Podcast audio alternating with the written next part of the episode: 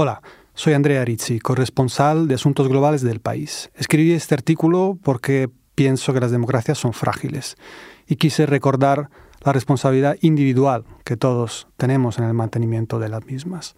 Y titulé el artículo Vergüenzas democráticas. El año que se aproxima a su fin ha registrado varias buenas noticias para las democracias occidentales. En América, los dos gigantes, Estados Unidos y Brasil, han sorteado bien los riesgos de elecciones que conllevaban aspectos tóxicos.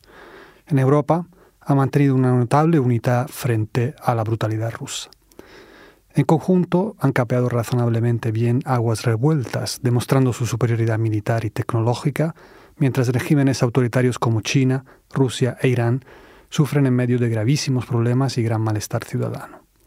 Ello no impide que las democracias, y entre ellas las europeas, afronten desafíos formidables y episodios vergonzantes. La lista es nutrida, como evidencia la actualidad. Los elementos que afloran en Bruselas relacionados con el presunto caso de sobornos de Qatar son, como no, sumamente inquietantes. Tendrá que pronunciarse la justicia, pero lo que se entrevé tiene potencial de crear un enorme boquete en la credibilidad del proyecto europeo común. El riesgo de erosión de la confianza es enorme. Sus detractores no tardarán en usar la munición. Es esencial que la reacción democrática sea correcta, sin eludir responsabilidades desviando la atención hacia enemigos exteriores, sin empeorar el incendio por intereses partidistas y concentrándose en cómo mejorar el entorno para evitar casos como el que se perfila. Evitar por completo desviaciones humanas es imposible, pero en calles bien iluminadas, controladas, pulcras, se delinque o ensucia menos que en las abandonadas y oscuras.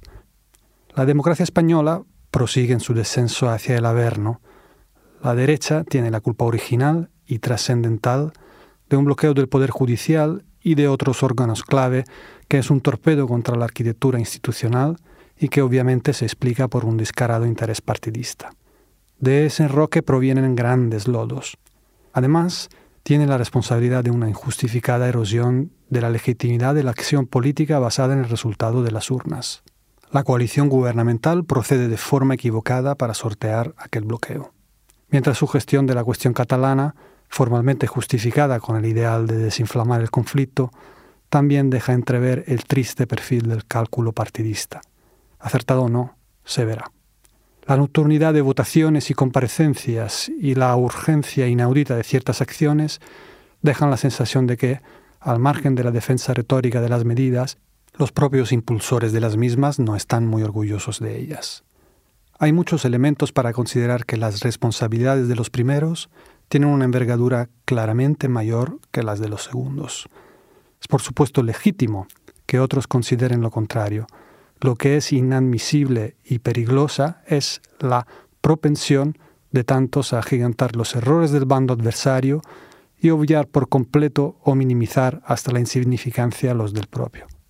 Precisamente, complica el pronóstico español la abundancia de cíclopes político-mediáticos, gigantescos no por su altura moral o intelectual, sino por el tamaño grueso de las palabras, refractarias a cualquier anhelo honrado de comprender. Dotados de un solo ojo, siempre lo dirigen hacia la parte al otro lado de la trinchera que desgarra España. Justos son dos y son ignorados, clamó Dante en un célebre verso del canto sexto del infierno, dedicado a la escasez de espíritus independientes y constructivos en una Florencia desgarrada por la lucha de facciones versos muy apropiados para la España del siglo XXI. Hay mucho más. Indicios de racismo y discriminación en la diplomacia holandesa, después del terrible escándalo de los miles de familias acusadas erróneamente de percibir ayudas sociales con una lupa investigativa claramente racista. Las amenazas del Partido Conservador Británico de dificultar aún más el derecho a la huelga, en medio de una oleada de protestas por la subida del coste de la vida una trama golpista descabezada en Alemania, turbios indicios de espionaje ilegítimo a opositores y periodistas en Grecia. Conviene, pues, no dar por descontada la solidez democrática.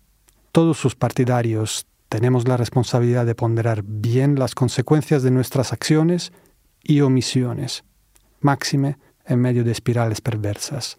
Lógicas de rebaño equidistancias perezosas o interesadas, simple desinterés, son parte del problema, no de la solución.